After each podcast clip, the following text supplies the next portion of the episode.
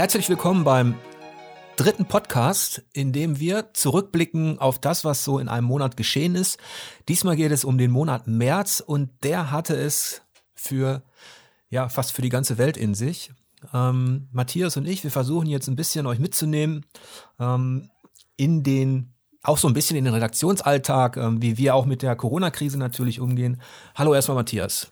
Guten Tag, ich äh, freue mich wie immer dabei zu sein und ja, es ist ein, eine besondere Situation, weil wir ähm, zum ersten Mal in unserer langen Podcast-Geschichte äh, uns nicht in die Augen schauen, sondern, ähm, weiß ich nicht, 30 Kilometer auseinander sitzen. Ja, also wir sind alle in Homeoffice seit zwei Wochen ungefähr. Seit Freitag, dem 13., um genau zu sein. Tatsache. ja. Zumindest hat es die, die ganze äh, Welt ähm, schwer erwischt. Das war, als wir in Homeoffice gegangen sind, das, das erinnere ich noch, gar nicht, noch gar nicht so dramatisch. Richtig. Ähm, es ist auf jeden Fall, ähm, ja, Stichwort exponentielle Steigerung.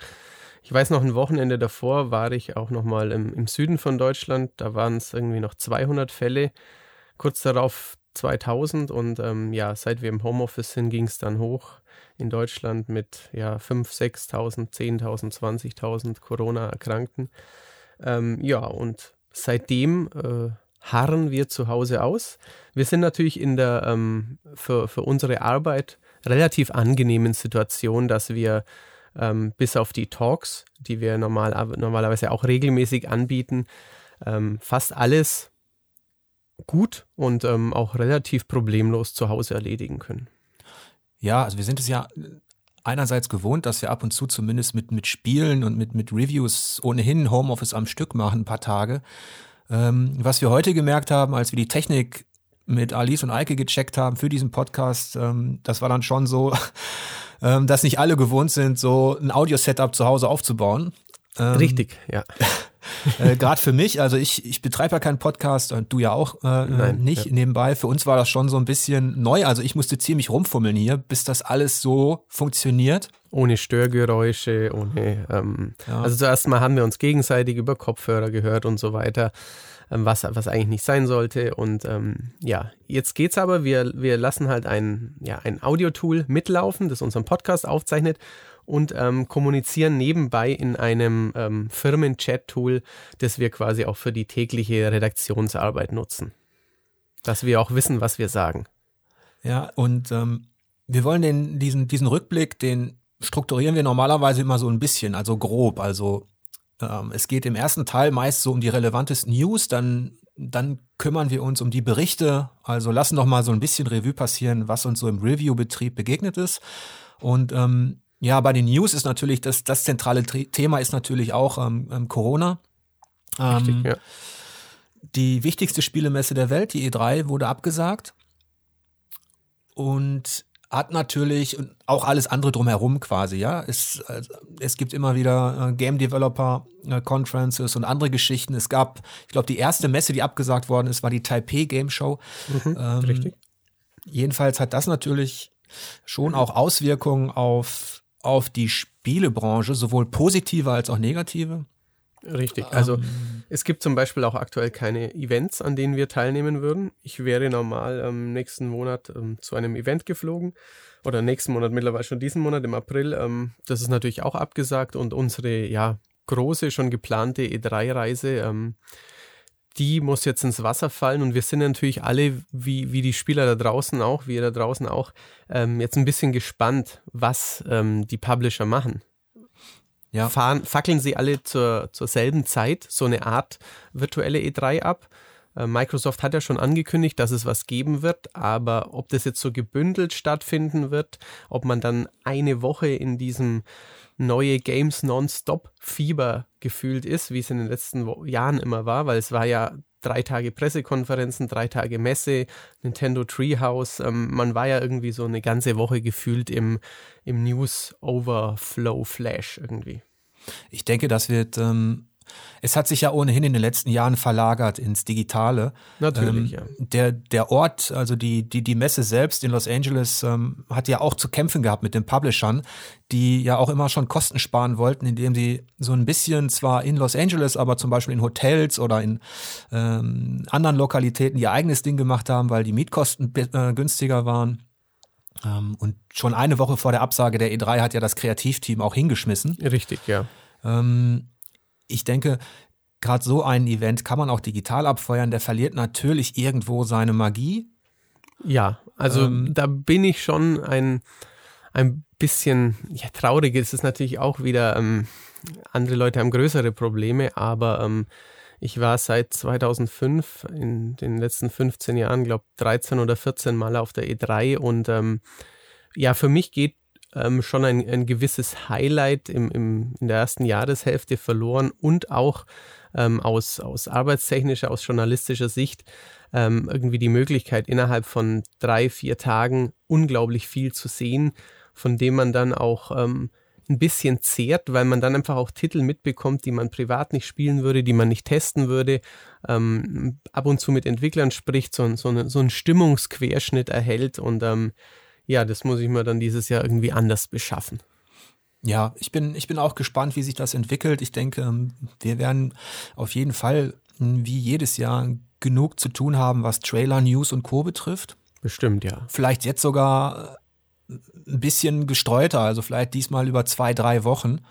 Ähm, mal abwarten. Ja, richtig. Ein wichtiges Thema war natürlich auch, ähm, bevor das Ganze zu einer weltweiten Krise wurde, ähm, war für uns natürlich die, ja, die kolportierte offizielle Enthüllung der PlayStation 5. Also wir haben ja noch die Kiste noch nicht gesehen, wir kennen noch keinen Preis und alle Welt hat damit gerechnet, dass es im Februar passiert. Das ist nicht passiert. Ähm, die E3 ähm, ist jetzt auch erstmal weg vom Fenster, aber da hatte sich Sony ja auch schon im Vorfeld verabschiedet. Richtig, das wussten wir ähm, auch schon, ja. Und deswegen waren wir alle ganz gespannt auf das, was, ja, ähm, was Mark Czerny in Sachen Hardware-Details präsentiert. Wie war das denn für dich? Langweilig. Zuallererst war es mal langweilig. Ich hatte ja schon, wir hatten ja auch ähm, quasi mit, mit den mit Redaktionskollegen besprochen, na, seid ihr gespannt und so, was, was wird es da Neues geben?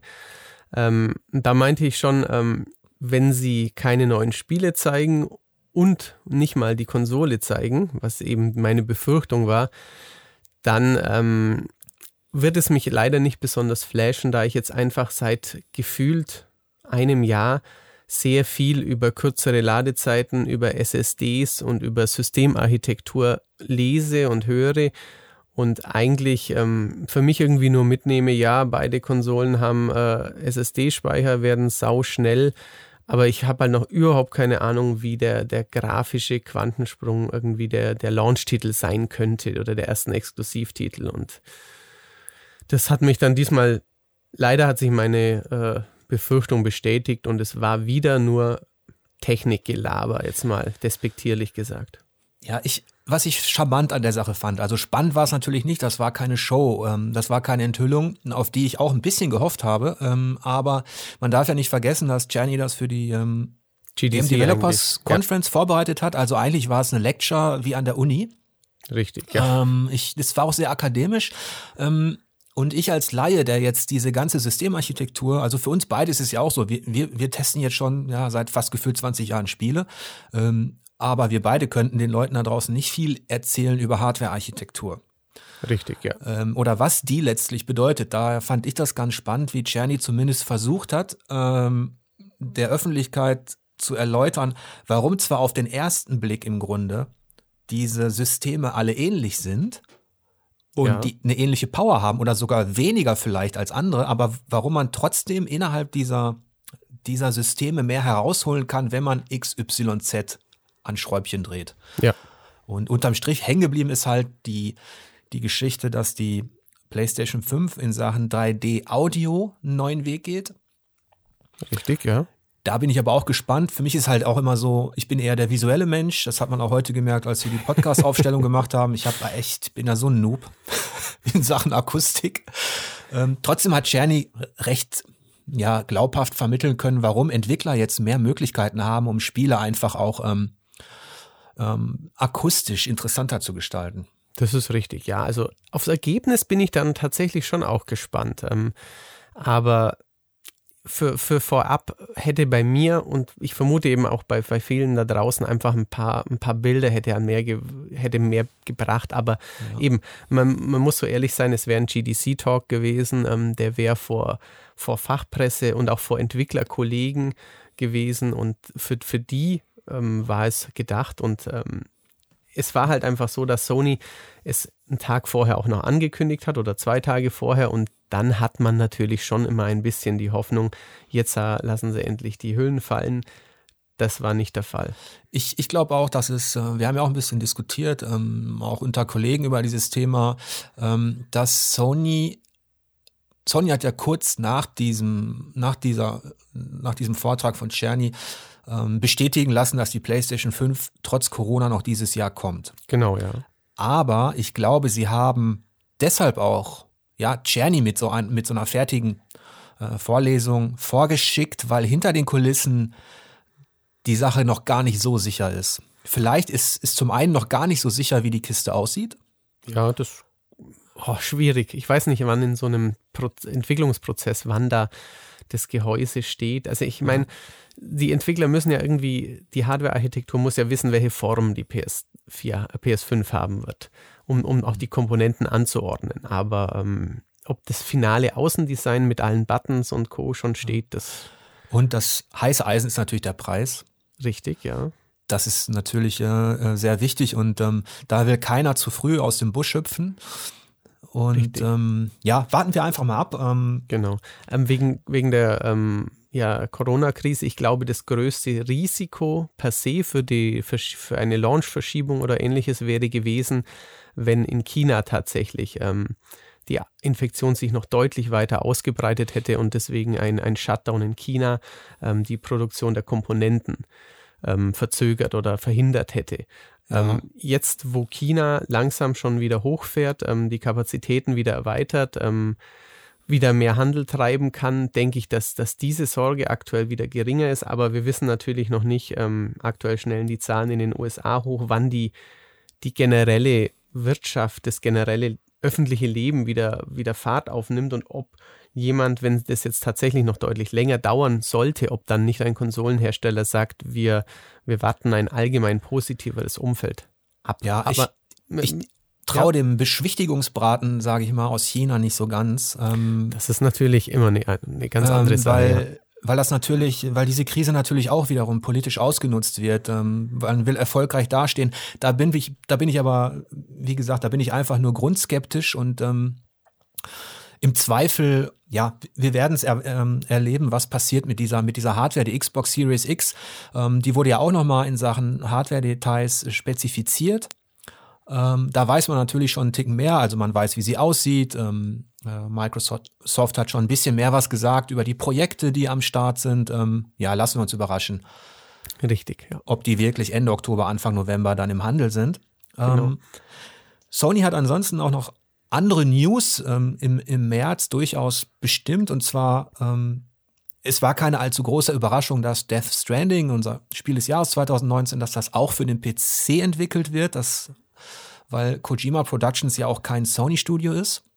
Richtig, ja. Und genau. es auch angekündigt war, aber dass ein Horizon Zero Dawn tatsächlich für den PC kommt, das war schon, ähm, ja, ähm, richtig überraschend. Das ist auf jeden Fall eine Ansage. Also es war insofern nicht ganz so überraschend, weil es das Gerücht vor ein paar Wochen gab. Ähm, aber ich weiß noch, wir haben im letzten Podcast, glaube ich, auch darüber gesprochen. Ich dachte mir kurz, es wäre schon bestätigt, aber da war es eben noch nicht bestätigt. Und ja, ein Guerilla Games Spiel ähm, für, für PC ist natürlich eine, eine Ansage und es wäre natürlich, man hat ja als Gamer auch immer Angst, dass einem was Exklusives weggenommen wird. Es wäre natürlich, ähm, wenn mit anderen Titeln, mit Naughty Dog Spielen zum Beispiel so verfahren würde, wäre es natürlich schon ein Argument für, ach, dann warte ich ein bisschen länger und ähm, kann die Titel auch auf dem PC spielen.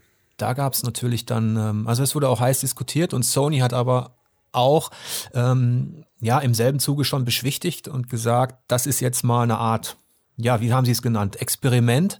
Wir wollen ähm, die Qualität, die wir haben, die wollen wir möglichst vielen Leuten zeigen, aber ihr müsst keine Angst haben. Ähm, es gibt die Exklusivprojekte für PlayStation 5 immer noch, ja, für diese Konsole. Die werden weiter so konzipiert und wir werden jetzt nicht zum Multiplattform Anbieter. Korrekt, ja.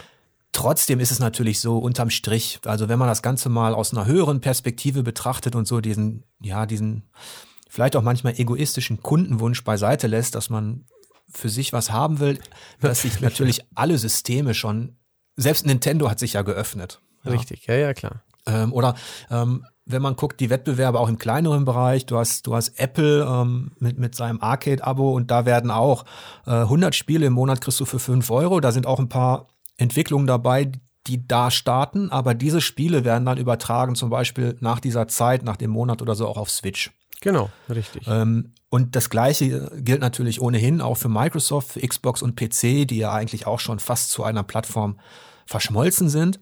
Ja, auch, auch ähm, ein Ori zum Beispiel damals, das erste Ori, ein wichtiger ja. Exklusivtitel. Den kann man mittlerweile auch auf einer Switch spielen. Ja, also wie gesagt, aus, aus Verbrauchersicht kann man auch verstehen, wenn die wenn die Leute eigentlich ein Spiel auf möglichst vielen Plattformen ja, haben, damit sie sich das aussuchen können. Aus Spieldesign-Sicht und auch so aus spielkultureller Sicht bin ich da auch eher bei dir und weil es eben auch viele exklusive Entwicklungen gab, die vielleicht gerade deshalb, weil so ein Sony da eben 100% an Produktionsqualität und Know-how reinstecken kann, ähm, dass sie eben auch ja eben besonders unterhaltsam waren. Richtig, man hat, man hat zumindest das, das Gefühl, haben wir ja neulich auch schon mal länger drüber gesprochen, ähm, ob irgendeine Exklusivität schädlich oder ähnliches ist oder, oder Nutzen. Ähm, ich bin mir auch dessen bewusst, wie du sagst, es, eigentlich ist es sinnvoll, wenn jeder auf jeder Plattform alles spielen kann, aber aus äh, meinen ich, ja, knapp 30 Jahren ähm, Konsolenspielerleidenschaft man ist ein bisschen darauf konditioniert, ich kann das auf meiner Hardware spielen, dafür habe ich mir die Hardware gekauft und darüber freue ich mich. Ob das jetzt rational nachvollziehbar, klug und erwachsen ist, lasse ich mal dahingestellt, aber ähm, so ganz kann man als auch als adulter Konsolenspieler irgendwie nicht aus der Rolle raus, finde ich. Und man darf ja auch nicht vergessen, dass Sony und Microsoft Gründe brauchen, für den November, wenn denn alles so läuft, wie wir vermuten, dass da zwei neue Konsolen zum Preis von 400, 500 Euro plus X kommen, ja. dann brauchst du natürlich auch Gründe dafür, warum man sich diese Kiste denn noch ins Wohnzimmer oder in, in sein Spielezimmer stellen soll, wenn man denn einen potenten PC hat, der die vielleicht zu dem Zeitpunkt auch eigentlich schon wieder schlagen könnte. Ähm, also die kommen aus der Nummer noch nicht so ganz raus, obwohl sie, glaube ich, wissen, dass sie das nicht mehr über die nächsten fünf Jahre durchziehen können. Das ist richtig. Also das Modell, ja, ähm, schauen wir mal, wie viel. Ähm, ja. meine, die Konsolen wurden schon, es wurde schon mehrfach gesagt, ah, ob es wohl noch überhaupt eine Nachfolgegeneration geben wird mit physischem Datenträger. Ähm, wird es auch diesmal jetzt wieder geben, aber man hat schon ein bisschen das Gefühl, dass das, das Modell angezählt ist und dass eben auch die Hersteller selber noch nicht ganz wissen, wie sie ähm, künftig damit umgehen sollen, ob es verschiedene Modelle sind, Hardware-Iterationen, ähm, jährlich aller iPhone und Samsung ein neues Gerät. Ähm, es ist eine Übergangsphase, die auf jeden Fall spannend ist. Du hast gerade was, was Schönes gesagt, was auch ein bisschen, ähm, was aber auch ein bisschen tragisch klingt, dieses ähm, angezählt sein. Mhm. Ähm, ich spiele den Ball jetzt mal zurück auf For Players und auf Spielepresse. Das klingt aber ähm, nicht schön.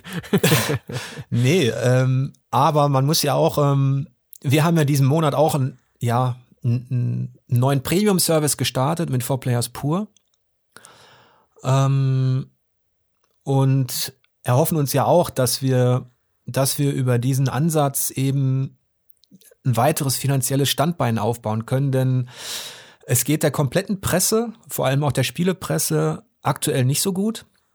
Richtig, ja. Das ist, ähm, ja, ist ja, ein offenes Geheimnis, dass, ähm, dass Verlage ähm, seit diesem, ja, seit, nicht nur seit der Zeit des Internets, traditionelle Printverlage, Zeitungen mit Internet, aber auch ähm, normale Spieleredaktionen, dass die wiederum YouTube und Influencer als Konkurrenz Anzeigenkunden die früher vor 10, 15 Jahren ganz anders investiert haben, ähm, investieren heute deutlich weniger in Print und auch in normale Online-Medien. Ähm, natürlich muss man sich überlegen, ähm, wie ja jeder, der täglich News liest und wahrscheinlich jeden zweiten Tag über Spiegel Plus, SZ Plus, FAZ Plus oder von mir aus auch Bild Plus Meldungen stolpert, die er nicht lesen kann. Ähm, wir wollen natürlich ähm, euch davon überzeugen, dass For Players pur, nicht plus, ähm, ein, ein lohnenswertes Modell ist. Ja, das ist, ähm, die Schwierigkeit ist eben dieser, es ist ja so ein, ja, so ein Kreislauf mit der Werbung. Einerseits haben äh, wir sind halt hauptsächlich finanziert durch Werbungen, die, die ihr natürlich seht, als Banner, Pop-ups und so weiter. Ähm, da werden im Vorfeld Verträge geschlossen. Bei uns, bei 4Players, ist das so, dass die Redaktion zum Beispiel auch nicht daran beteiligt ist, ähm, an so einem Werbevertrag. Ähm, der sichert dir auf der einen Seite ein Grundeinkommen als Magazin. Du kannst halt deine Miete zahlen, du kannst deine, deine Personalkosten bezahlen.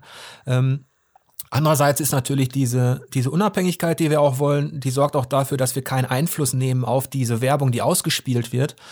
Und das hat natürlich zur Folge, dass die sowohl technisch nerven kann, ähm, wenn ein Pop-up irgendwie keinen Schließen-Button hat, wenn irgendwas. Klar. Der Klassiker, wenn man ja, die Werbung, die halt einfach nervt. Die Werbung, die nervt, genau. Und da, dieses Feedback ähm, nehmen wir dann natürlich auf von den Lesern. Das kann ich auch komplett verstehen. Ähm, wenn man da keinen Bock mehr drauf hat oder wenn die Inhalte untergehen. Deswegen haben wir als For Players schon immer versucht, unsere Inhalte im Kern der Seite möglichst werbefrei zu halten. Ähm, andererseits ist es so, dass, dass diese, der werbefreie Service, den wir hatten als erstes deutsches Magazin, dass der eben auch so günstig war, den, also ich glaube, für drei, vier Euro konnte man im Jahr bei uns eben werbefrei surfen. Ähm, das war ein ja nicht mal ein Tropfen auf dem heißen Stein. Also die Einnahmen haben überhaupt nicht gereicht, um überhaupt einen Redakteur zu bezahlen. Ähm, deswegen haben wir uns gedacht, dass wir jetzt einerseits dieses Preismodell verändern. Also bei uns kann man jetzt für 2,50 Euro pro Monat ähm, nicht nur werbefrei surfen, sondern bekommt dafür on top als Ausgleich dafür, dass wir den Preis erhöhen, ja, eigentlich einen dreigeteilten Service. Ähm, einerseits zum ersten Mal exklusive Inhalte. Richtig. Wobei man also, hier ganz klar gleich dazu sagen kann, alle Tests werden für in Zukunft auch für alle sichtbar sein, auch wenn sie pur nicht bezahlen. Ja, da haben wir auch lange drüber diskutiert, weil ich selber habe als Chefredakteur vor einem Jahr, vor anderthalb Jahren gesagt, ähm, wir werden keine exklusiven Inhalte anbieten. Aber ähm, wie es ja oft, oftmals so ist, wenn du deine Situation wieder analysierst und siehst, mein Gott, unsere ein, einzige Chance aus redaktioneller Kraft heraus für Umsatz zu sorgen, unabhängig von Werbung, ist tatsächlich, wenn wir Leser direkt für uns gewinnen. Und ähm, ja, deswegen haben wir gesagt, wir machen diese drei Formate. Diesen Podcast bieten wir an. Wir bieten einen Videotalk an, in dem wir auf Meilensteine des Spieldesigns oder von Genre zurückblicken. Und wir bieten einen Rückblick an, also einen Klassiker. Richtig. Aber das eigentliche, der Kern für uns war eigentlich die Idee, wir bieten euch auch einen sogenannten Pur Marktplatz an, auf, auf dem ihr als Abonnenten euch ähm, ja, Codes runterladen könnt. Das sind dann teilweise Vollversionen oder Rabattcodes oder Beta-Keys. Oder DLCs zum Beispiel, Kostüme. Genau. Und für, für mich war eigentlich am interessantesten der Punkt ähm, Interaktivität, also dass wir unsere Abonnenten ein bisschen mehr beteiligen an unserem redaktionellen ja, an unserer Redaktion. Und ähm, da haben wir den Wunschtest ähm, konzipiert, äh, so dass ihr einmal im Monat aus 20 Titeln ähm, einen wählen könnt, den wir aus dieser großen Phalanx an, ja, an Nachtests, die wir nicht hinbekommen, ähm, den ihr dann wählen könnt. Und ähm, diesen Monat gab es dann auch mit Broken Lines den ersten Wunschtest, also die erste Review dazu. Ganz genau. Wir, wir scherzen dann intern so ein bisschen quasi jeder Redakteur, der ohnehin gerade viel zu tun hat, hofft, dass ähm, nicht der gewotet wird, der quasi in sein Genre fällt. Ähm, nichtsdestoweniger hat es im ersten Monat den lieben Eike getroffen. Ähm, er hat dann aber auch ähm, feststellen müssen, dass sie ihm dass sie die Leser beim, beim Voten gute Arbeit geleistet haben, denn sie haben ihnen ein, ein interessantes, schönes Spiel beschert. Ja, also Broken Lines hat, hat sich gelohnt. Ähm, wir versuchen natürlich, im Moment läuft das ja so, die Redaktion ähm, wählt 20 Titel aus, aus dieser langen, langen Liste, auf der manchmal 50 bis 100 Titel stehen, der, äh, ja, der Spiele, die liegen geblieben sind, die wir nicht testen konnten. Und Richtig. da betreiben wir natürlich schon so eine gewisse qualitative Vorauswahl, also bemühen uns zumindest. Genau, und wir wägen auch aktuell ab, ähm, dass wir einen zum Beispiel den Zweit- und Drittplatzierten des Monats März, der nicht, der knapp nicht der Wunschtest wurde, dass wir dem nochmal eine Chance geben. Also wir, wir ziehen das ja jetzt im Jahr durch. Wir werden dann im, im Juli, August wahrscheinlich nicht ähm, fünf unter den 20 ähm, Spielen haben, die im Februar und März released sind, sondern natürlich schon immer mit, mit Hang zur Aktualität aber es kann eben auch, ähm, sei es jetzt ein Ski Sniper oder ein Beautiful Desolation, die es vielleicht fast geschafft hätten, dass die ähm, nochmal eine, eine Chance bekommen. Je nachdem ja. natürlich auch, wie viel spannendes oder weniger spannendes ähm, Material gerade da ist in diesen kuratierten 20, die wir zur Auswahl stellen. Genau, und da sind wir auch offen für eure Vorschläge. Wir haben uns schon ähm, in dem Konzept des Wunschtests, der übrigens auch gut von euch angenommen wurde bisher, was das Feedback betrifft, auch die Teilnahmezahlen waren klasse. Ähm, da sind schon zwei Dinge dabei, die wir gerade über die wir gerade nachdenken, dass wir die vielleicht schon im nächsten Monat anbieten. Zum einen, dass ihr nicht nur eine Stimme habt, ähm, für diese 20 Titel, sondern dass ihr vielleicht drei Stimmen habt zu, ja, in einer Gewichtung von fünf Punkten, drei Punkten und einem Punkt. Ja. Also so, so, so könnt ihr ein bisschen mehr, mehr streuen ähm, und so macht es vielleicht auch mehr Spaß. Und was Matthias schon erwähnte, wir überlegen, also je nachdem, wie, wie das in unserem Workflow jetzt, jetzt so gerade, ähm, ja, wie wir damit klarkommen. Denn es ist schon so, sobald ähm, sobald ihr den Wunschtest gewählt habt, hat der Redakteur quasi, der muss dann ab dem Punkt, hat er höchstens eine Woche Zeit für den Test. Richtig, ja. Das ist normalerweise schaffbar bei kleineren Titeln, aber da wir ja so eine Redaktion sind, eine recht kleine, in der jeder so richtig durchgetaktet ist für jeden Tag, fällt dieser Redakteur dann vielleicht für einen vermeintlich, ja, unwichtigeren Titel wie Broken Lines, fällt er dann auch erstmal weg. Richtig, ja. Aber wenn wir es hinbekommen, also wenn wir da so einen Flow hinbekommen, dann kann es auch sein, dass wir demnächst ähm, nicht nur den Platz eins testen, sondern vielleicht auch sagen, okay, dann testen wir immer die ersten drei. Ich Richtig. will nichts versprechen, aber vielleicht ja, schaffen wir es. Also wäre wär auch mein Wunsch. Ich bin ja auch ähm, ein bisschen so, so in der Redaktion auch mitverantwortlich zum, zum Scannen der diversen Marktplätze von Switch bis Steam. Und natürlich, ähm, es sind nicht alle Spiele, die uns durchs Raster fallen, sind Perlen und Juwelen aber ähm, der ich Indie-Spiele mag und der diese Marktplätze immer so ein bisschen scannt, habe ich natürlich immer so ein bisschen weinendes Auge, ähm, was wir angesichts der Masse von, ich glaube glaub, allein 20 bis 30 Switch-Titeln, die teilweise pro Tag erscheinen, was wir halt einfach aus Gründen der Manpower, der, der Zeit pro Spielaufwand, auf, was wir nicht schaffen. Natürlich würde es mich freuen, wenn wir zumindest auf drei hochgehen würden, ja. Ja, ich glaube, das teilen wir auch, dieses ja, dieses weinende Auge, so geht's mir auch als, als, als Chefredakteur. Ich habe am liebsten habe ich jeden Geheimtipp im Archiv mit dem Test. Ja. Ähm, und und ähm, am liebsten dazu auch noch möglichst viele Verrisse, damit man auch sieht, wie vielfältig ja, richtig, genau. äh, diese Spielewelt geworden ist. Ähm, das, also der, der, der Spieletest, der klassische Spieletest, der wird auch ähm, in Zukunft halt bei uns im Fokus stehen. Und ja, also wir hoffen, dass, dass wir euch mit dem, mit dem Pur-Angebot überzeugen können oder dass ihr vielleicht eure Freunde und Kollegen überzeugt davon. Genau, weil die, die ähm, jetzt zuhören, die haben wir ja zumindest äh, schon mal halbwegs überzeugt. Ja, aber, aber wir müssen sie, wir, wir müssen, wir müssen wir sie müssen trotzdem sie, auch halten. Wir müssen sie bei Laune halten, ja. Ja, zurück zu den, ähm, zu den, zu den News im, im März. Ähm, danach ist erstmal nicht so viel ähm, äh, passiert, aber es gab in dem, ja, in dem Streaming-Wettbewerb da gab es auch noch eine, eine kleine äh, interessante Randnotiz. Googles Stadia hat ähm, die Studioleiterin von Sony Santa Monica abgeworben. Richtig, genau. Ja. Und bisher war das ja so, dass das Stadia eher schleppend wahrgenommen worden ist, ähm, obwohl Google einer der größten Player in der Branche ist. Ähm, Aber es, es läuft noch so ein bisschen unter dem Radar und man hat auch das Gefühl, ja, ja, es kommen schon neue Spiele, aber es ist jetzt noch nicht, ja, also noch nicht die, der, Paukenschlag dabei. Genau, das, was uns beide natürlich in erster Linie interessiert, ist, ja, was kann man denn da spielen? Ne? Und ja. wenn man da auch die Exklusivbrille aufsetzt, dann ist das alles noch viel zu wenig. Richtig, genau. Zumindest eben für ähm, einen, einen Big Player ja. der Google ja definitiv ja. in äh, jeder zweiten Disziplin auf der Welt von, von ja. Satellitennavigation über künftige Robotik und Medizin und alles drum und dran.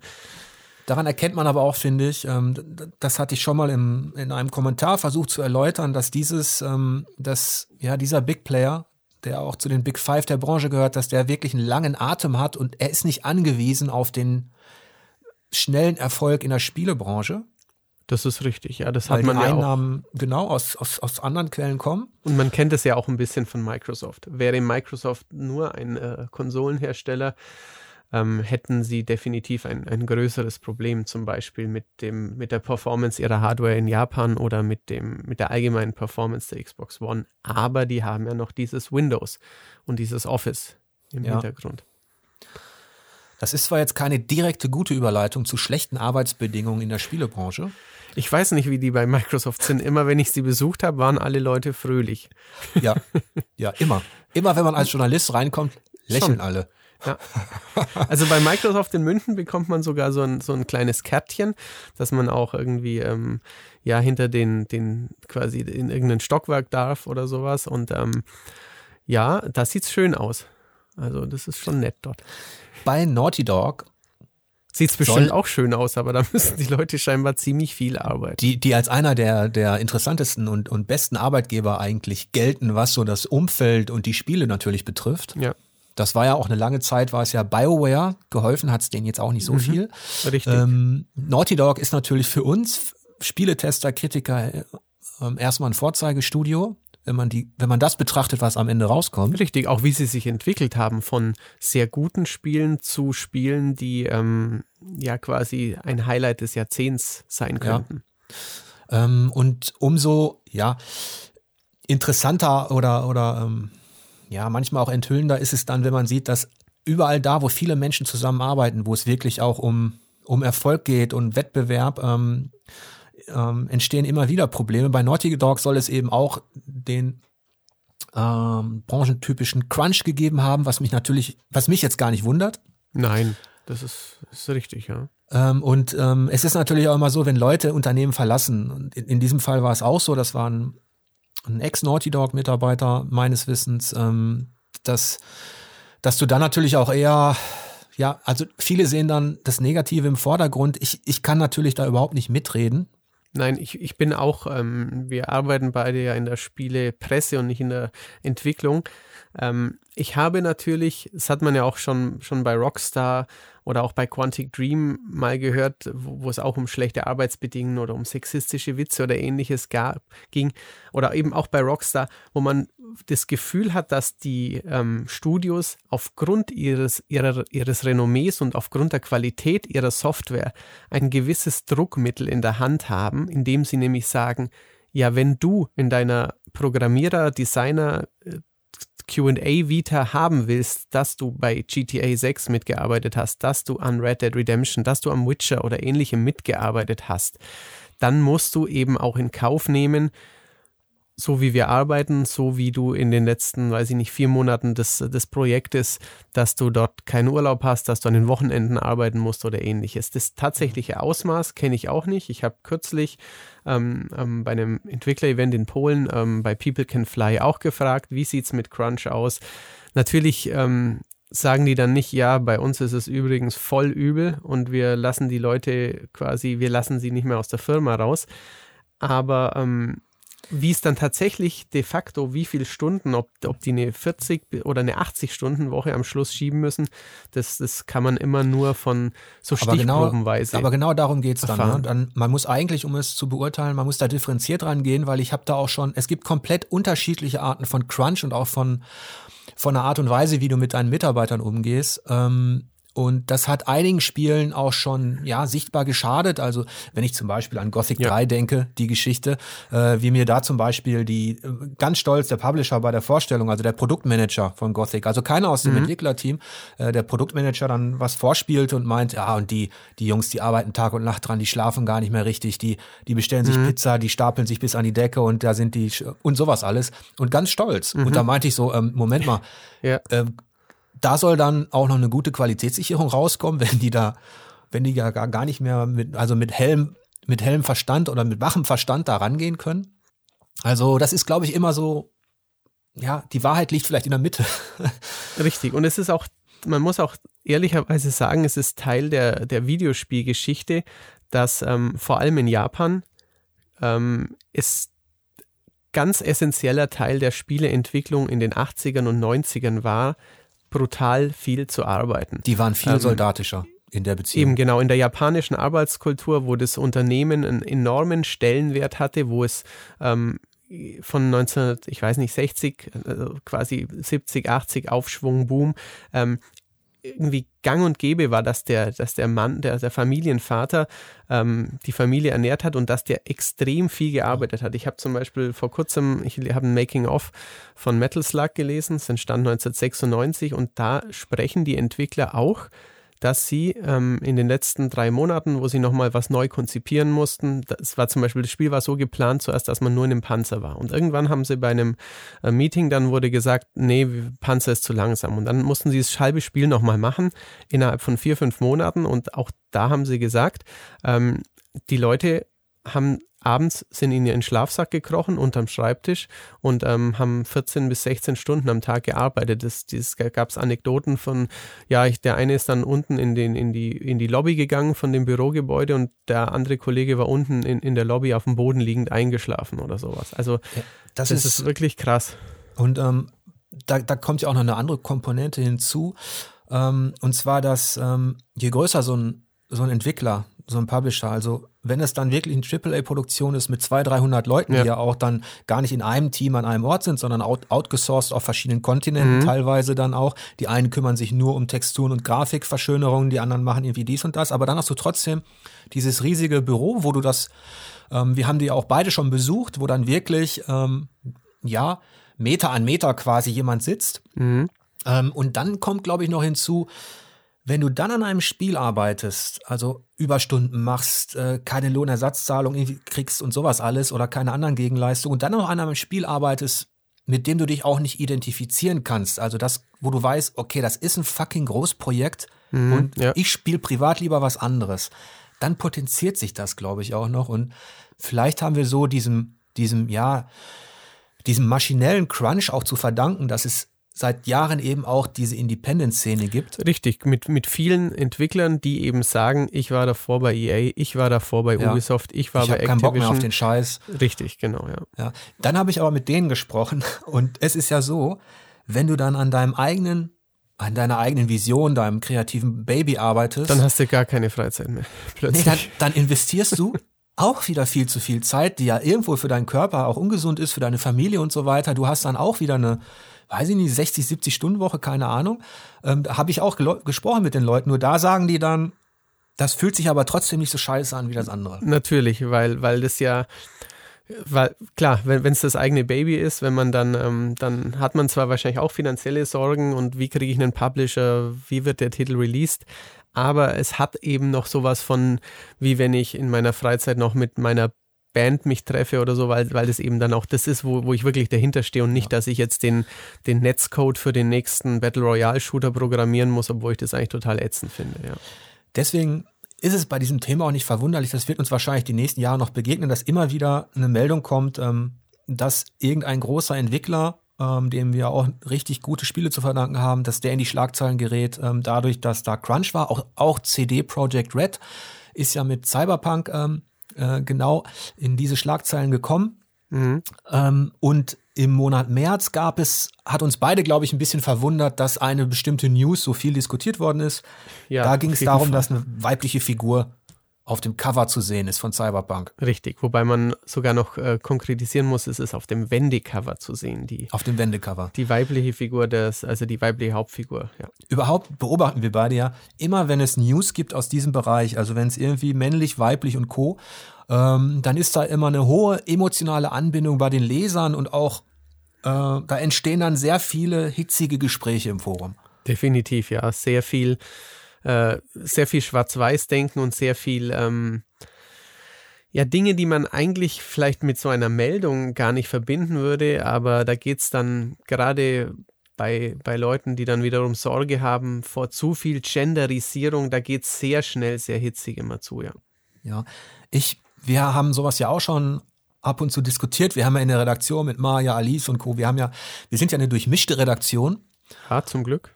Ja, in, in dem Sinne, ähm, mich regen diese Themen, also sowas wie, eigentlich ist das für mich noch nicht mal eine News, dass da eine weibliche Figur auf dem Cover ist. Richtig, ja. Also eigentlich ist es äh, fast nicht berichtenswert im Jahr 2020. Ja. Es war, war glaube ich, eben von, vom Publisher ähm, gelauncht, diese News, weil es am Weltfrauentag war. Haben sie sich wohl genau. gedacht, ah, heute ist Weltfrauentag, da können wir das doch erzählen. Ist eine nette, ja. nette Koinzidenz, aber ähm, ja, es wurde sehr hitzig und auch äh, weit, weiterführend, weiter gesponnen, diskutiert, was mich auch überrascht hat, ja. Ja, ähm, interessanter oder eigentlich absehbar war dann, dass, dass die ähm, polnischen Entwickler gesagt haben, dass sie nach diesem Cyberpunk-Ausflug sich auch wieder um den Hexer bemühen und sich da auf neue Art und Weise diesem Rollenspiel-Universum widmen wollen. Ja, also es ist, ist auch aus monetärer Sicht wahrscheinlich ähm, nicht dumm, den Witcher nicht ganz links liegen zu lassen. Ja. Hast du dir die Serie angeschaut auf Netflix? Nein. Nein. Ich bin ja. ja noch jemand, der kein Netflix hat, insofern habe ich auch gar nicht die Möglichkeit. Ja, ja, ich habe ich hab natürlich reingeschaut. Ähm, ich habe sie aber auch noch nicht beendet. Ich habe, glaube ich, nach drei Folgen habe ich, hab ich erstmal ausgemacht, weil mhm. Die mich aus irgendwelchen Gründen nicht ganz abgeholt hat. Ist auch egal eigentlich. Ich bin da immer sehr wählerisch manchmal. Und du hast so viel Angebot und Eben. ich kann, ich habe sowieso dieses Phänomen bei mir ist Spiele, die ich ich genieße das Spiel, aber sobald dieses Spiel dann vielleicht in Buchform, Comicform, Filmform gepackt wird, verlassen mich schnell die, da verlässt mich schnell die Faszination. Ja, das ist richtig. Es, liegt natürlich auch manchmal eben an der, an der Qualität der, der dazu veröffentlichten Comics, Filme, Bücher oder so, aber ähm, ich bin manchmal auch einfach, also wenn es noch ein schönes Artbook gibt oder sowas, wo, wo ich Konzeptgrafiken sehen kann, ist es cool aber ich muss jetzt auch nicht zwingend im, im Universum von, von Resident Evil oder Monster Hunter oder sowas, müsste ich jetzt gar nicht die Filme haben, zum Beispiel. Es, es gab ja auch die, die Nachricht im März, dass The Last of Us verfilmt wird, da habe ich auch gegähnt. Ähm, ja. Obwohl ich das, wie gesagt, das Spiel hat, war fantastisch für sich in, zu, zu seiner Zeit. Jetzt warten wir ja im Mai ähm, auf den Nachfolger. Richtig. Äh, der ist aus verschiedenen Gründen schwierig schwerer haben wird natürlich.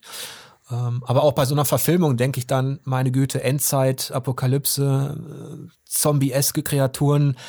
Hui, haben wir jetzt aber ganz schön viel gehabt, ne? Richtig, genau. Ich ja. bin, und ich bin gespannt, ob, ich weiß gar nicht, wer da als Schauspieler im Gespräch ist, aber eigentlich würde ich Hugh Jackman als Joel sehen. Ich finde, das wäre für mich die, die absolut offensichtlichste Besetzung, die man nur machen könnte. Die gute Wolverine. Genau, richtig. Ja. ja. Ich finde den da eh ich finde ihn, ich finde Joel eh sehr äh, Jackmanesque. Mhm.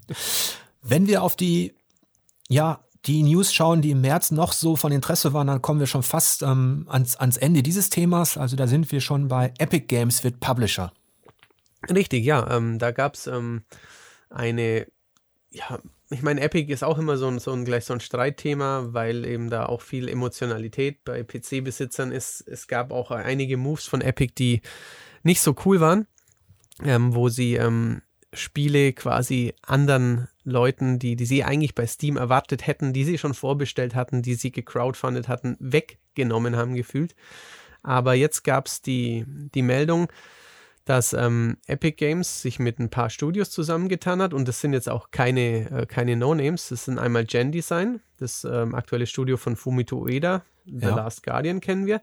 Dann ähm, das dänische Studio Playdead, Inside, fantastisch und Limbo. Und natürlich noch Remedy von Max Payne bis Control.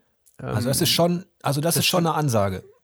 Und es sind auch gefühlt Publikumslieblinge. Es sind ja. jetzt nicht, nicht ähm, Studios, von denen man weiß, dass sich ihre Spiele abartig gut verkaufen, aber dass sie durchaus besondere Spiele machen, die dann auch ähm, einigen Leuten besonders gut gefallen. Die dann ja, auch, also, die das Potenzial haben, Lieblingsspiele zu machen, so gefühlt. Genau.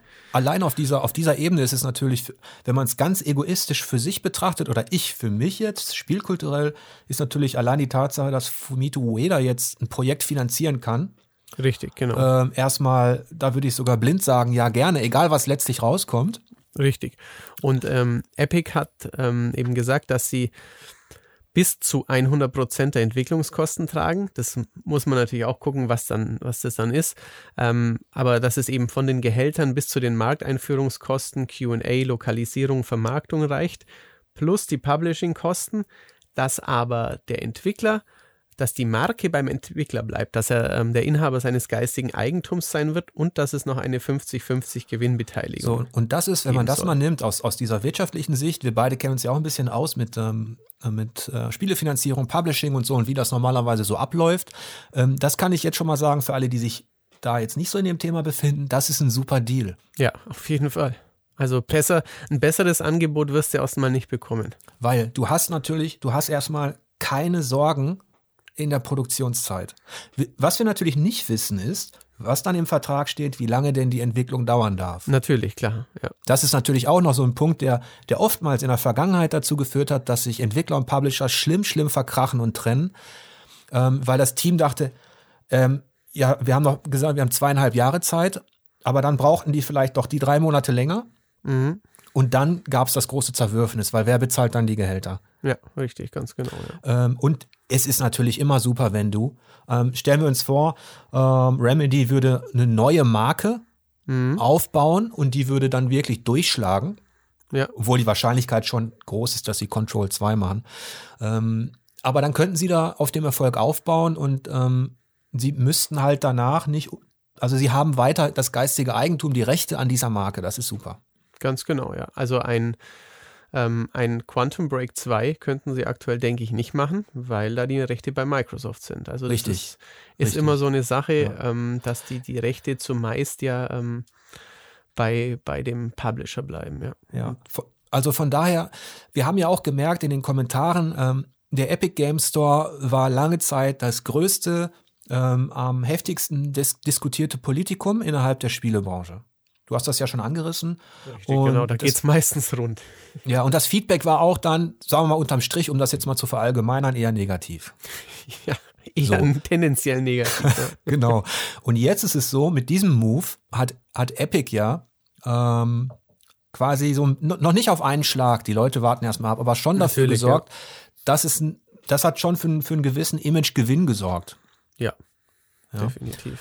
Was dabei rauskommt, müssen wir sehen, aber es ist auf jeden Fall objektiv betrachtet von dem, was wir bisher wissen, ist es eine, eine, eine Aktion, die nicht so sehr nach Hintertür und ähm, fiesen Play Welteroberungsplänen aussieht, sondern eher nach einem fairen Deal für gute Entwickler. Ja, also da wird das Fortnite-Geld äh, scheinbar gut kulturpolitisch gut investiert. so ja, sieht's aus, ja. Mit Rückendeckung aus China zumindest. Ist Tencent ja beteiligt. Ganz genau, ja. Ähm, wo wir schon in Asien sind.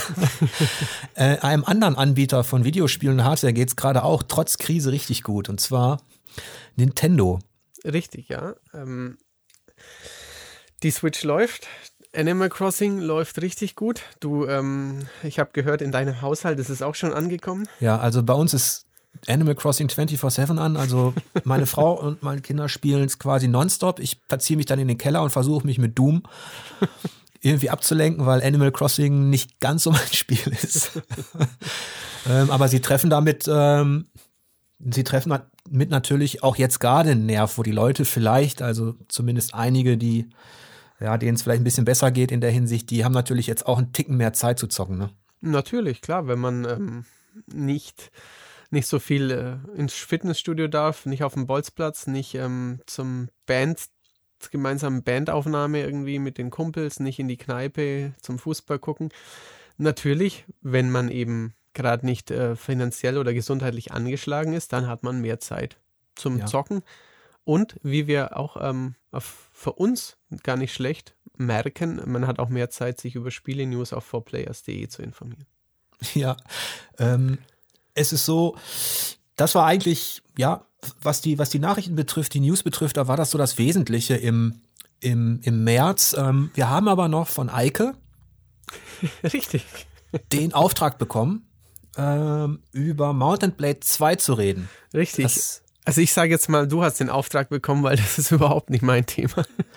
Okay, Aber es hat auf jeden Fall einen, einen, sehr erfolgreichen ähm, Early Access Steam Launch gegeben. Das, ja. das habe ich mitbekommen.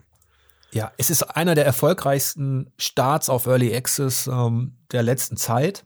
Natürlich der Nachfolger ähm, eines ja eher Nischentitels, der jetzt nochmal versucht, ähm, technisch mehr rauszuholen und ähm, ich hoffe auch spielmechanisch und ich hoffe, dass der Eike da irgendwann mit seiner Vorschau und seinem Test dann ja, euch erläutern wird, was daran so interessant ist. Ähm, und da sind wir beim Thema Berichte. Richtig. Und da war es ein guter Monat, würde ich sagen. Also, wir hatten ja ähm, auch schon gesprochen, Ja, wenn man ehrlich ist, der Januar und der Februar waren ein paar coole Indie-Highlights, ein paar, paar richtig normale, gute Spiele, aber es war nicht der, der, der überschwängliche, vor Hits platzende ähm, Jahresbeginn, aber der März hat da so einiges, einiges wettgemacht. Ja, also das Jahr fing, fing wirklich schleppend an.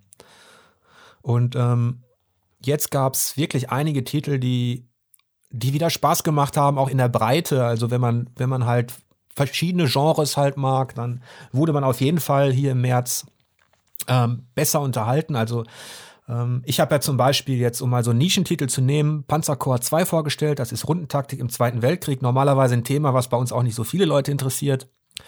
Ähm, aber innerhalb der Wargamer, also dieses Subgenres, die sich, die einfach voll Bock drauf haben, ähm, ihre Truppen auf Hexfeldern zu bewegen, war es dann auch mal wieder ein Highlight. Ja, da springe ich dann gleich in die nächste Nische rein, denn mir hat Desatopia extrem gut gefallen. Das ist ein äh, Shoot'em Up, das gibt es seit Januar für, für Steam, also für den PC und seit ähm, März eben für, für die Switch. Ist ein Mini-Studio aus Japan und ähm, also ich mag Shoot'em Ups sehr gern, habe aber mitunter entweder Probleme, weil ich mit manchmal einfach zu schlecht bin, weil ich in Bullet Hell Sachen kein Land sehe oder weil ich ähm, von vielen Jahren Gradius und R-Type-Klonen einfach ein bisschen ja, ernüchtert bin und auch manchmal einfach das Genre nicht ja, weiterkommen sehen. Aber der Satopia hat mir extrem gut gefallen. Es ist ein pixeliges Indie-Shoot'em-up, ähm, das munter in alle Richtungen scrollt. Also natürlich hauptsächlich horizontal, aber eben auch nach oben, unten, links, rechts. Und das mit einem verdammt coolen Waffensystem und ähm, wirklich tollen, überladenen, ja, spektakulären Pixel-Effekten mir ausgesprochen gut gefallen hat. Und da musste ich dann die 87% zücken, weil ich verzückt war. ja, also ich, ich mag Arcade-Action ohnehin sehr gerne, aber ich vermisse da immer, also ich bin da ein bisschen, also sehr wählerisch. Ähm, damals an den Automaten, kennt man ja im Urlaub und so, hat man die auch immer gezockt. Mhm. Ähm, und für mich war dann so die, die moderne Variante war dann all das, was Hausmarke so produziert hat. Die Richtig, haben sich ja dann ja, leider ja. davon ja, von verabschiedet. Und deswegen ähm, warte ich immer noch so auf ein bisschen, wie soll ich das nennen, so ein bisschen, ja, High-End-Shoot'em-up auch. Mhm. Ähm, das, ich bin nicht so ähm, der Experte in diesem, in diesem Bereich wie du, ähm, aber ich habe immer wieder Bock auf sowas. Ja, ich glaube, Pixel Junk Shooter kommt doch ein neuer Teil, oder? Genau, das, das genau. ist, das, das ist, ist auch so mein Ding, so, ja. so in die Richtung, ne? Ähm, Finde ich ganz geil. Ähm, und dann hat mir, also mein Highlight ist immer noch Gravity Crash, das ist aber wirklich kein mhm. klassisches Shoot'em Up, ähm, ähm, sondern eher so ein, äh, ja, in Arcade-Action mit sehr behutsamen Boosts. Ja. Ähm, aber ich finde ich finde es cool, wenn dieses Genre auch weiterlebt. Also, ja, ja, also da, da ähm, passiert schon immer ein bisschen was. Ähm, was, was ich natürlich unbedingt ansprechen muss, wo diesen Monat ähm, viel passiert ist, ist VR. Also es gab eine negative Sache mit Space Channel, wo ähm, für ein sehr, für sehr geringe Spielinhalte von einem Kulttitel unendlich viel Geld gefühlt verlangt wurde. Da war auch ähm, der Tester, war Michael, durchaus erbost über die, die Darbietung. Dann ähm, gab es mit äh, Paper Beast ein interessantes Spiel von Eric Chahi, Another World. Ähm, das hat Jan sehr gut gefallen. Eine, eine schon eine sehr abstrakte, surreale ähm, Spielerfahrung, aber dann gab es natürlich Half-Life Alex, den ja. Ob es jetzt letztendlich die, den VR-Sektor boosten wird, bleibt natürlich noch abzuwarten, aber es ist jetzt gefühlt das Spiel, auf das wir ähm, seit Jahren gewartet haben. Nicht nur, weil Half-Life draufsteht, sondern weil es auch richtig geil geworden ist. Ja, das ist ähm, in Sachen Spieldesign hat Jan ja in seinem, in seinem ausführlichen Test auch wunderbar beschrieben, was du alles wirklich auch haptisch machen kannst, ähm, was du an Dingen machen kannst, die in einem normalen Shooter einfach nicht möglich wären. Also ich, also in so einem klassischen Maus-Tastatur-Shooter oder Gamepad-Shooter. Ja. Ähm, das hat Jan ja super beschrieben. Ich glaube, das Knifflige ist, das merken wir ja auch an den an den Zugriffszahlen, was VR-Berichterstattung betrifft. Also wir haben uns diesem Thema als Redaktion verschrieben und wir bleiben dabei. Und ich glaube schon, dass wir sagen können, wir sind in Deutschland eine der ähm, äh, besten Anlaufstellen für VR-Berichterstattung. Richtig, auch ähm, weil, weil Jan eben fast alles, was es da gibt, unter die Lupe nimmt. Und er, ja.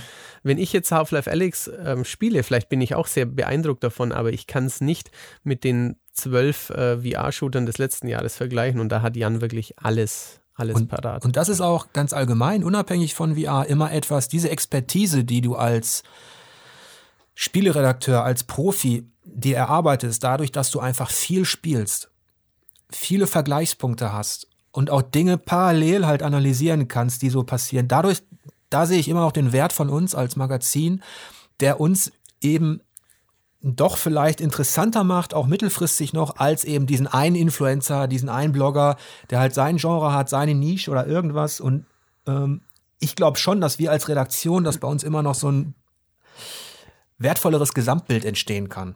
Das hoffe ich doch auch. Also da ja. bin ich eigentlich auch von überzeugt. Ja. Und VR, was das betrifft, wir bekommen das ja mit. Die Zugriffszahlen sind jetzt nicht, ähm, die machen uns nicht euphorisch. Also ein klassisches ähm, Multiplattform-Spiel wie jetzt ein Doom Eternal oder oder irgendwas anderes, mhm. auf das wir noch zu sprechen kommen, ist bei uns natürlich immer viel interessanter für die Masse, weil VR folgendes Problem hat, glaube ich, immer noch.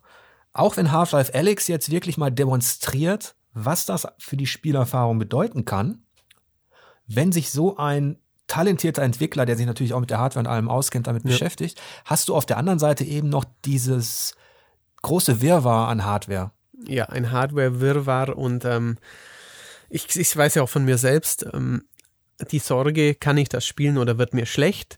Plus den Vorwurf, ähm, das sind doch alles nur ähm, Minispiele, Tanzspiele, Geschicklichkeits-Rail-Shooter-Einlagen und nicht die, die, die echten, die großen ja. Spiele. Nicht Je ja, ja, jede Plattform, auch selbst ähm, als, als damals die ersten Spiele fürs Tablet rauskamen, erinnere ich mich noch, da habe ich noch ein bisschen mehr äh, diese Spiele auch äh, besprochen. Da war auch immer dieses, ja, das sind alles kleine Apps, das sind alles Minispiele, das ist alles Bling mhm. Bling, das ist nichts Richtiges. Ja. Ähm, obwohl es da auch schon Entwickler gab, die eben gezeigt haben, dass du auf dem Touchscreen eben doch eine andere Art von ja, Qualität anbieten kannst, von Spielerlebnis, ähm, die auch im Kleinen halt richtig, richtig klasse sein kann. Und ich glaube, das haben jetzt auch einige VR-Entwickler, auch gerade in diesem Monat, du hast ja auch schon Paper Beast genannt, ja. ähm, äh, demonstriert, dass VR wirklich ernstzunehmendes Spieldesign inszenieren kann. Richtig, genau. Ähm, es, es hat es ja auch schon in, zum Beispiel mit einem Resident Evil 7 hat es ja auch schon gezeigt, aber das war halt für, für relativ lange Zeit eine der wenigen ganz großen Marken, wo es dann auch funktioniert hat. Ein Wolfenstein hat nicht besonders funktioniert, auch das, ähm, das Doom VR hat nicht besonders funktioniert, da war ist auch niemand aus dem Schlüpfer gesprungen. Ähm, und, und ja. ich muss auch sagen, ich, ich finde es auch spielkulturell wertvoller, ähm, als jetzt ohne dass jetzt, ähm, ja, ich meine das jetzt nicht abfällig, aber ein Resident Evil 3 Remake hatten wir jetzt auch gerade äh, noch besprochen mhm. ähm, zum Monatswechsel. Das sind halt so Dinge, die Remakes haben ja auch, die boomten ja auch, also wir konnten uns ja kaum noch retten davor. Richtig. Aber das ist auch so ein zweischneidiges Schwert. Ich habe schon eigentlich gerne lieber neue Projekte. Natürlich. Ähm, es gibt ein paar Dinge, jeder hat so seine, seine Leiche im Keller, wo er sich unbändig darüber freut, wenn das nochmal neu aufgelegt wird. Aber ähm, entweder ist man dann ein bisschen enttäuscht oder ähm, ja, es geht an einem vorbei. Mir ist jetzt zum Beispiel Resident Evil gar nicht wichtig.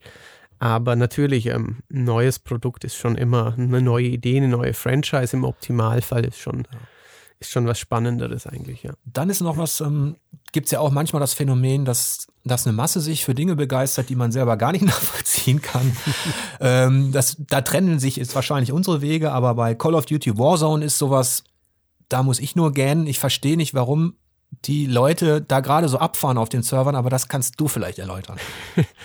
ja, ich, also die, an der, bei der Marke Call of Duty kann ich äh, die Faszination sehr, sehr gut erläutern oder nachvollziehen. Denn ähm, ob, obwohl die, die Marke von, von seinen Stories, von seinen Messages äh, mitunter ja entweder ätzend oder auch hochproblematisch sein kann, spiele ich die Titel seit vielen Jahren sehr gern. Insofern das, das Gunplay, die, die, die, die, wie sich in Call of Duty anfasst, da bin ich äh, großer Fan. Und ähm, insofern, da ich mit ähm, PUBG nie besonders warm geworden bin mit dem Battle Royale, der, mit dem Titel, der es groß gemacht hat. Ähm, und auch ähm, bei, von, von, bei, bei dem von Respawn, von EA, bei Apex Legends, ähm, war, war auch ganz cool, aber war auch nicht so hundertprozentig meins. Ähm, am längsten und, und, gespielt und am meisten Spaß hatte ich tatsächlich jetzt eben mit Call of Duty Warzone, ähm, weil weil es wirklich, wie ich finde, gut gemacht ist. Es, es, es hat noch seine Menge ähm, bei der Kommunikation. Ähm, auch bei, beim Audio haben sich viele beschwert, dass man nicht richtig hört, wo der Gegner sein soll. Fand ich persönlich nicht so schlimm, aber wahrscheinlich spiele ich auch wieder auf einem Niveau, wo, wo andere ähm, nur lächeln würden.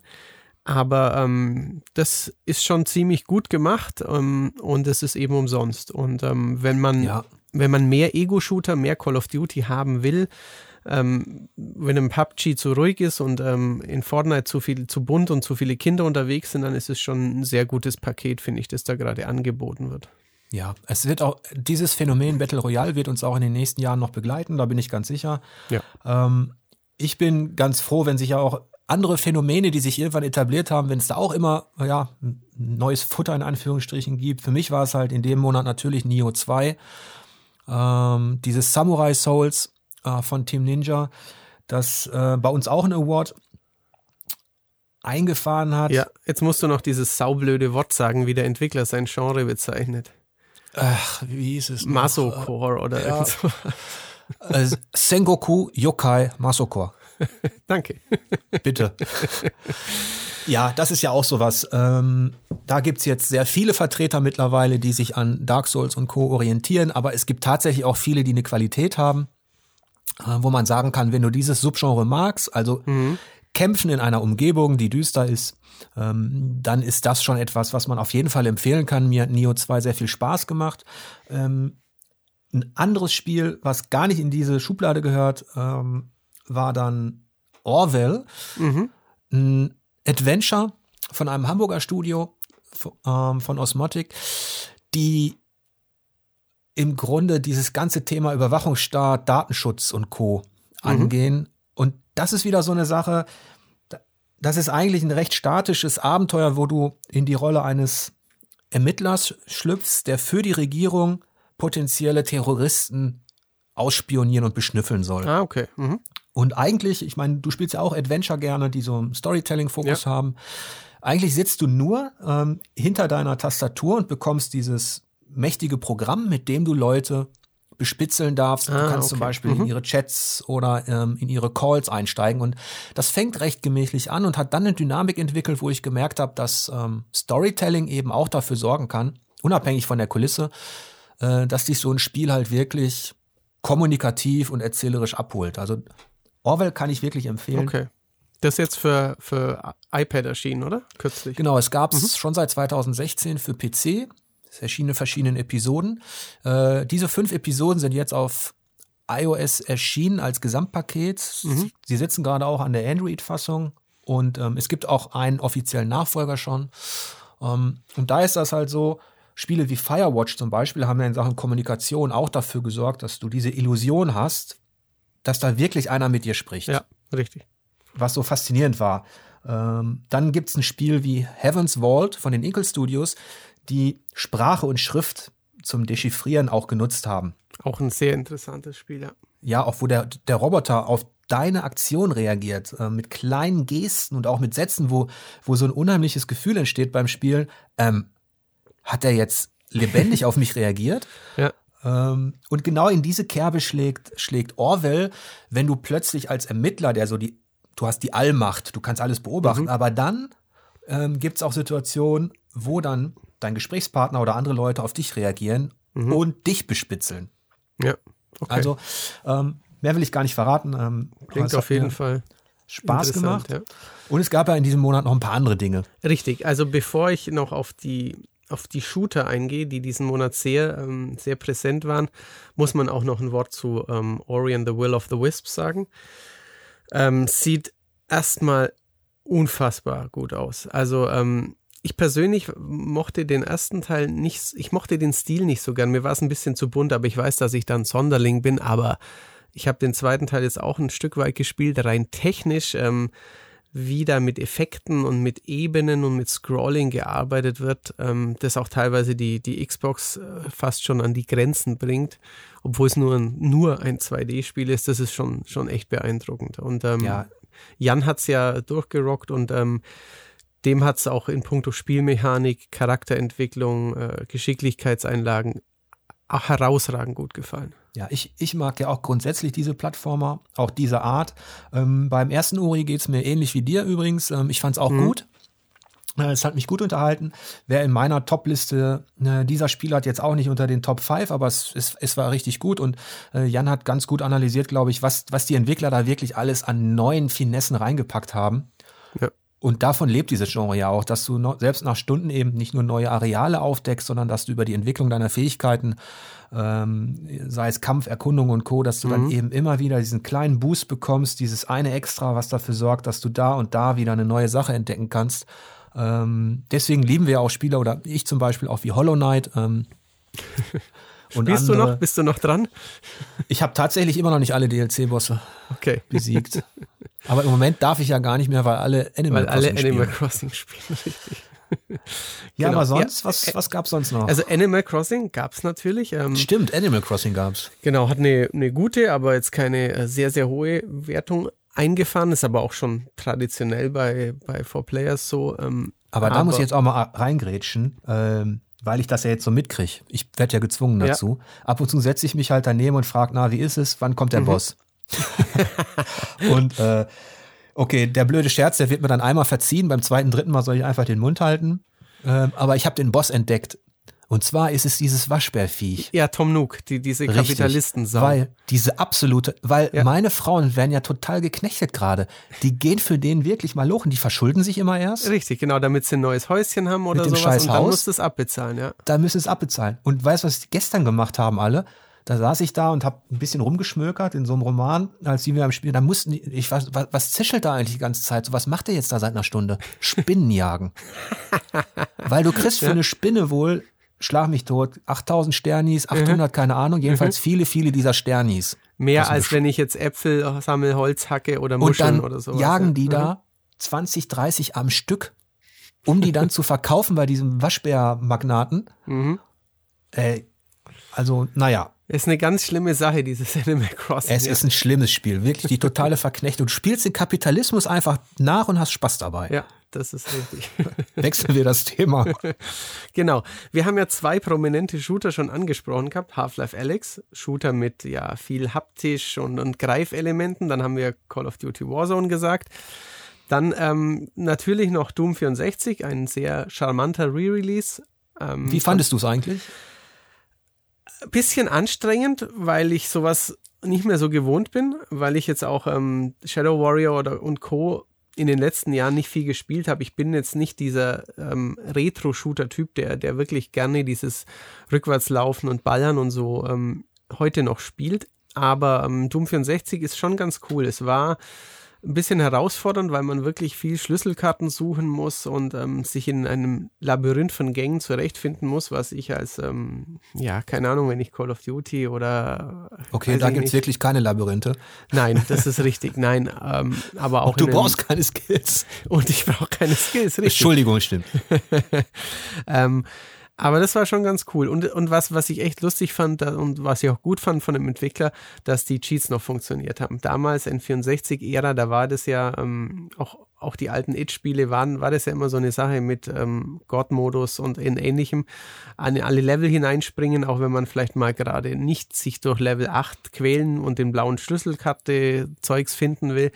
Trotzdem im neunten Level dann den Boss zu sehen, das, ist, das war schon eine coole Sache. Aber man hat natürlich auch gemerkt, dass es ein äh, über 20 Jahre altes Spiel ist, wenn man dann den großen neuen Bruder gespielt hat. Ähm, denn Zu Doom dem wir Eter- jetzt kommen. Genau, denn Doom Eternal hat äh, ja ziemlich eingeschlagen. Ich weiß jetzt noch nicht, wie die, wie die Sales sind, aber ähm, in puncto Spielmechanik, Sound, Leveldesign, Waffen und eben auch Skill-Shooter-mäßig, ähm, dass man wirklich was können muss, dass es herausfordernd ist, dass es einen wirklich hart rannimmt, dass man äh, schweißgetränkt Adrenalin pumpt. Das hat schon ziemlich abgeliefert. Ich erinnere mich, ähm, ist ja auch unser Spiel des Monats März. Ähm, frisch gekürt quasi. Ich erinnere mich, dass ich mit, mit Eike natürlich geschnackt habe, wie immer, wenn, wir, wenn es um so ähm, relevante Tests geht, dann äh, besprechen wir äh, die Argumentation, den Text so ein bisschen, also Kleinkram natürlich auch, aber letztendlich ist das Wesentliche natürlich, ähm, passt der Text zur Wertung. Richtig, ja. Und ähm, in dem Fall war das tatsächlich so, das ist eigentlich nicht meine Art, dass, dass ich sagte, da musst du eigentlich höher gehen. Mhm. Ähm, weil Eike so euphorisch war, also das las sich ja wirklich wie ein Song. Eike war sich nur nicht so ganz sicher, soll er das jetzt Heavy Metal Shooter nennen oder Black Metal Shooter? Okay. oder Death Metal, Ähm, oder? Ich weiß Oder es gar Death Metal Shooter. Ja. Jedenfalls irgendwas mit Metal. Und ähm, letztlich war, war halt, ähm, die Euphorie war natürlich spürbar. Er hat es ja auch zusammen mit Ben getestet. Ja. Ähm, und das war waren auch ja schon. begeistert, ähm, richtig. Genau, beide waren begeistert. Und ähm, 91 Prozent ist ja ist, ist schon eine Ansage. Ja, da, da wird, äh, ja, also Half-Life 90, ähm, also Alex 90, Doom 91. Shooter-technisch war der, der Monat schon, schon für, für einen März 2020, wo man ja alles, alle, alle, alle Welt wartet auf die, auf die neue Hardware. Es läuft so ein bisschen aus, dass nicht mehr ganz so viel AAA-Titel sind in, in Entwicklung für die aktuellen Konsolen. Da war das auf jeden Fall eine ziemliche Ansage. Und Doom Eternal ist ja ist für mich auch spielkulturell interessant, weil es so zeigt, dass alles wie in so einer Spirale wiederkehrt.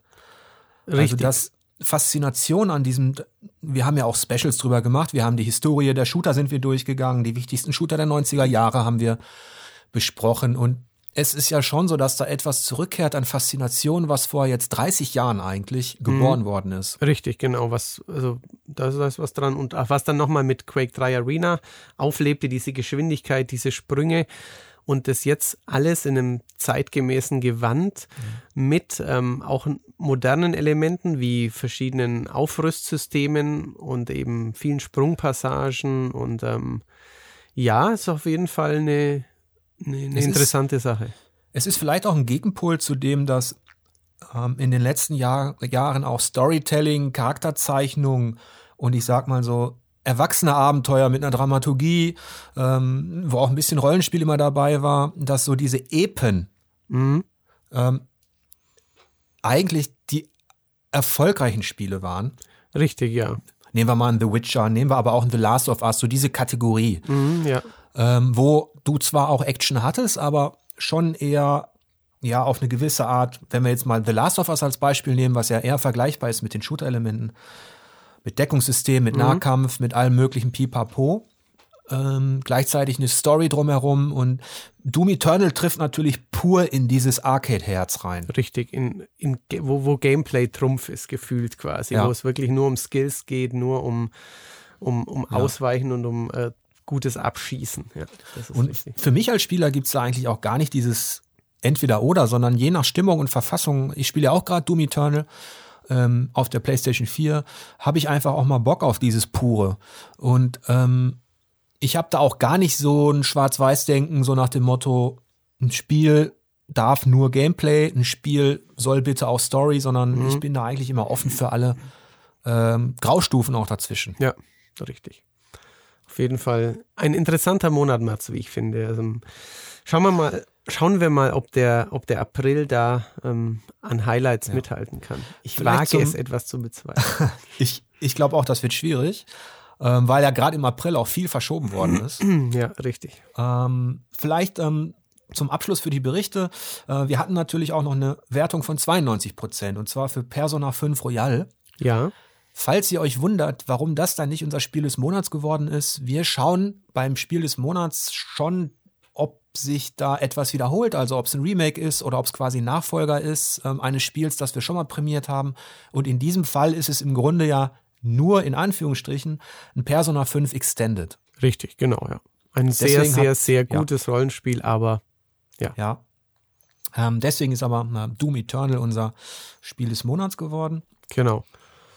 Was, was auch noch ähm, in diesem Monat erschien, was aber ähm, erst morgen, übermorgen dann von mir getestet werden kann, ist äh, Call of Duty Modern Warfare 2 Remastered. Das ist auch noch eine spannende Geschichte. Ähm, Ja, Wo ihr diese Woche dann noch einen Test bekommt, aber ähm, ja, das und dauert noch ein klein noch ein wenig. Final Fantasy in der, richtig in der Spur, Genau, Final Fantasy auf das wir uns freuen. Das wird, da kam auch unsere Vorschau gut an, viel diskutiert, ähm, da war viel los. Insofern ähm, bin ich da, also ich persönlich bin tatsächlich, auch wenn ich kein Final Fantasy Liebhaber bin, ähm, gespannt auf das finale Produkt. Ja. Ich denke, wir haben alles Interessante besprochen. Wir haben locker die Stunde gerissen, auf jeden Fall, Ja. hat gut geklappt.